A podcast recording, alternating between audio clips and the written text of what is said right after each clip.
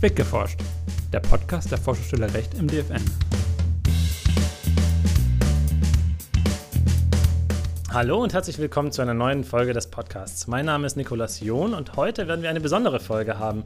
Denn wir sind nicht nur zu zweit im Podcaststudio, sondern mir gegenüber stehen heute Owen McGrath, Johanna Vogelt und Johannes Müller. Hallo, ihr drei. Hi. Hallo. Hallo. Ja, Grund für unser zahlreiches Erscheinen ist das umfangreiche äh, Thema des Beschäftigtendatenschutzes. Hier haben wir momentan sehr viele verschiedene aktuelle Themen, die wir jetzt auch hier rausgesucht haben für den Podcast und äh, besprechen wollen. Und daher wird es dieses Mal eine Doppelfolge zu dieser ganzen Thematik geben.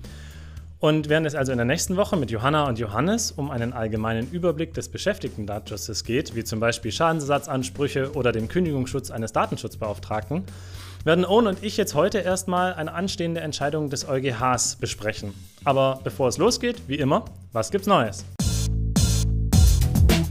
Der EuGH kippt die anlasslose Vorratsdatenspeicherung. Der EuGH urteilt in einer lang erwarteten Entscheidung, dass die deutsche Version der Vorratsdatenspeicherung gegen das Unionsrecht verstößt.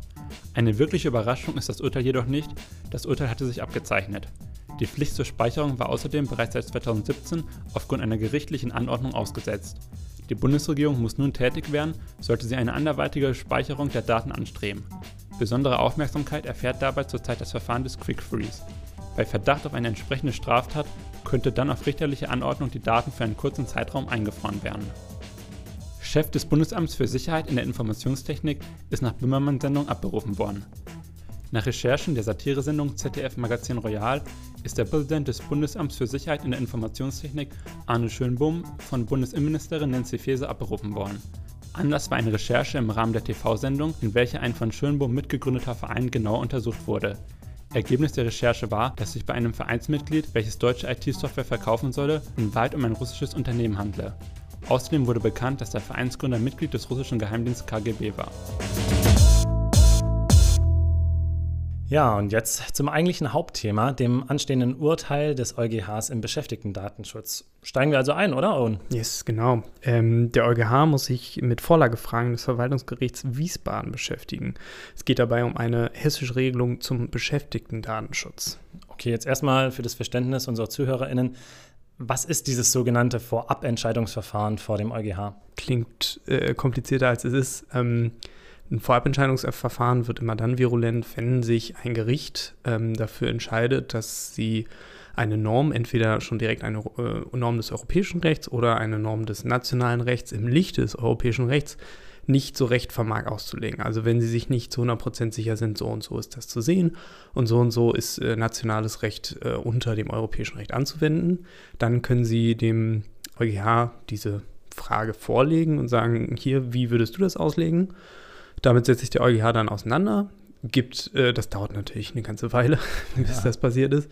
Ähm, dann geht es zurück an das Gericht und das Gericht kann dann daraufhin ähm, ihren Fall entscheiden. Also das sie, eigene Verfahren genau, vor dem in unserem Fall VG Wiesbaden kann dann wieder mit den Angaben des EuGH arbeiten. Genau. Und äh, in unserem Fall ging es jetzt eben um diese hessische Erlaubnisnorm. Du hast dich mit dem Verfahren ja schon in einem Infobrief auseinandergesetzt. Welcher war das nochmal? Das ist der aus diesem Monat, dem Oktober 2022. Aus dem Oktober, okay. Ähm, und worum geht es dann nochmal inhaltlich genau? Ja, wir kennen es jetzt alle. Im Zuge der Corona-Pandemie wurden 2020 zum Beispiel in Schulen vielerorts äh, Videokonferenzsysteme eingesetzt. Und von den Schülerinnen bzw. deren Eltern wurden diesbezüglich datenschutzrechtliche Einwilligungen im Vorfeld eingeholt, um die Nutzung eben zu ermöglichen. Das als solche schon mal eine äh, große Thematik, die wir auch in diversen Infobriefen abgearbeitet genau, haben. Genau, das hat uns damals sehr, sehr viel beschäftigt. Kann man und mal in Archiven nachschauen. Genau. Und jetzt hat man es aber gegenüber dem Lehrpersonal etwas anders gehalten. Da hat man keine Einwilligungen eingeholt, sondern es wurde auf die zentrale Erlaubnisnorm im Beschäftigungskontext, den Paragraphen 23 Absatz 1 Satz 1 des Hessischen Datenschutz- und Informationsfreiheitsgesetzes, sehr sperriger Name, ja, kurz HDSIG verwiesen. Und der erlaubt nämlich die Datenverarbeitung von Beschäftigtendaten pauschal dann, wenn dies für die Durchführung des Beschäftigungsverhältnisses erforderlich ist. Eine Einwilligung ist also in diesem Fall dann nicht mehr von den LehrerInnen dann erforderlich. Und das wurde eben hier speziell an den Schulen in Hessen gemacht. Und diese hessische Regelung, das ist jetzt gerade schon ein bisschen, um für nachher vorzuarbeiten, die ist genau inhaltsgleich gleich mit der Vorschrift des Paragraph 26 Absatz 1 Bundesdatenschutzgesetz. Und daher hat dieser Sachverhalt also nicht nur im hessischen Raum Bedeutung, sondern tatsächlich auch für das gesamte Bundesrecht. Ähm, kannst du kurz für unsere Hörer erklären, du sprichst jetzt die ganze Zeit von dem hessischen Datenschutzgesetz und von dem äh, Bundesdatenschutzgesetz, die Regeln des äh, Datenschutzrechts in äh, Europa und somit auch in Deutschland werden ja eigentlich durch die DSGVO vor, äh, vor, vorgegeben. Warum sprechen wir jetzt von, von nationalem oder sogar Landesrecht? Genau, insgesamt hast du erstmal völlig recht. Die DSGVO enthält alle Bestimmungen, die grundsätzlich für alle erstmal gelten, vorrangig gelten. Aber es gibt genauso Öffnungsklauseln in der DSGVO. Und eine dieser Öffnungsklauseln findet sich im Artikel 88.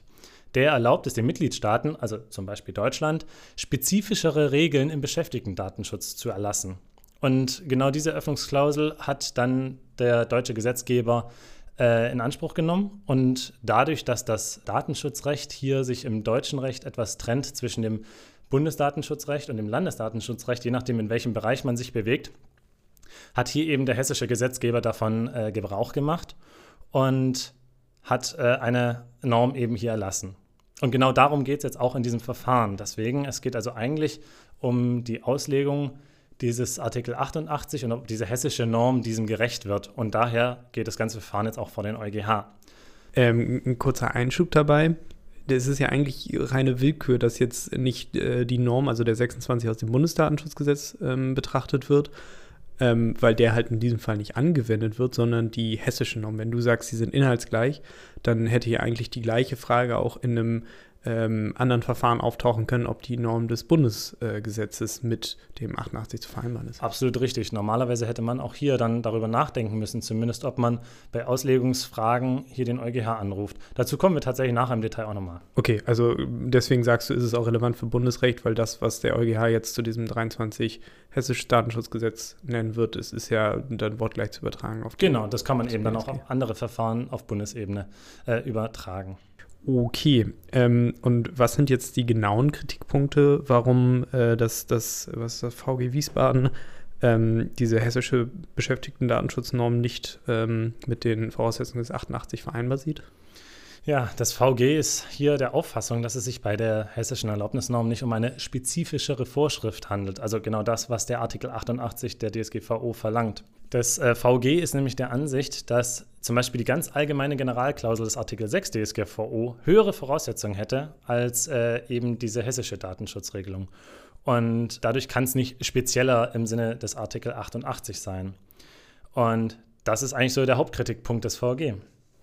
Okay, also das VG hält das äh, Landesrecht nicht mit dem Europarecht für konform. Ähm, wir nehmen jetzt mal an, das EuGH würde sich dieser Einschätzung anschließen. Was, was hätte das zur Folge? Wäre die Norm dann nicht anzuwenden oder was kann man Ja, nicht anzuwenden, so, so weit können wir noch nicht gehen, aber zumindest kann sie dann nicht mehr im Rahmen des Artikel 88, im Rahmen dieser Öffnungsklausel angewendet werden.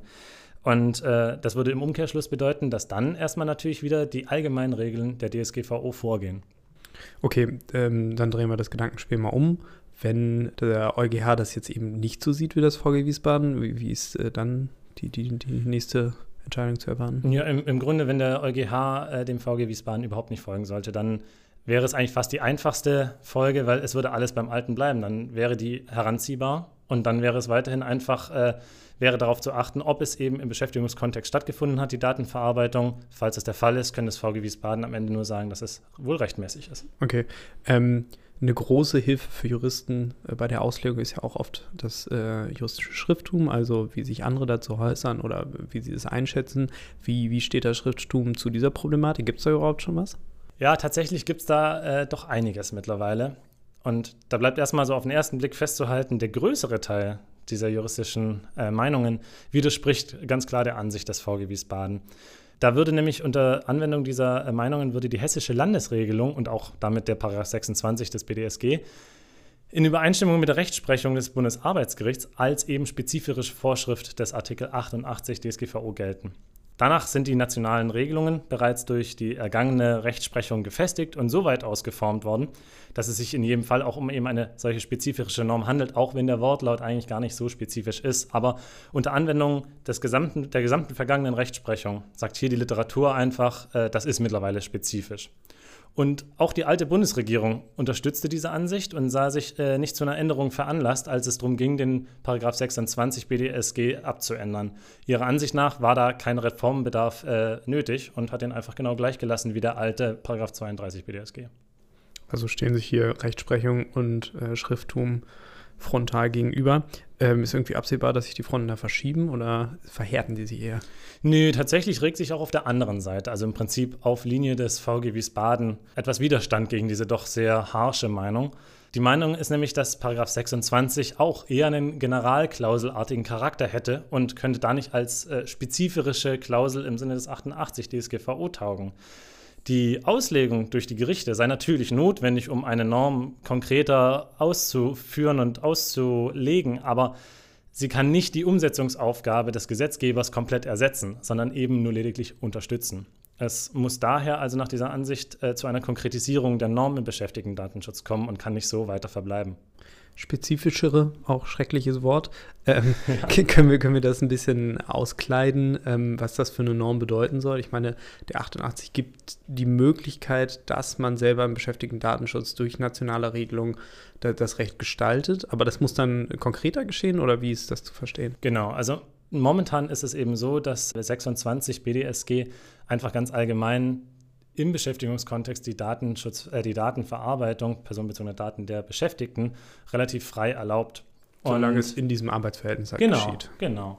Und da ist eben jetzt der Punkt, normalerweise würde man bei einer spezifischeren Regelung erwarten, dass die über ganz allgemeine Bestimmungen hinausgeht. Also beispielsweise darf nur unter den bestimmten Bedingungen so und so und so eine gewisse Liste oder zumindest einem gewissen Rahmen äh, verarbeitet werden. Oder es werden andere Umstände festgelegt, dass es nur ein bestimmter Zeitraum sein darf. Okay, okay. Von all dem ist jetzt eben nichts da. Daher dreht sich hier die Diskussion eben ja. darum, ob das wirklich spezifischer ist oder nicht. Deswegen der Vorwurf auch, dass es generell klauseartig ist und das nicht genug ausfüllt. Genau. Ähm, und jetzt für die Hörer nochmal, der 26 BTSG entspricht der, dem 23 äh, aus dem hessischen Datenschutzgesetz. Also wir sind immer noch beim, beim Ausgangsfall. Das, äh, genau, das, das Verfahren von dem VG äh, dreht sich natürlich weiter um die hessische Norm.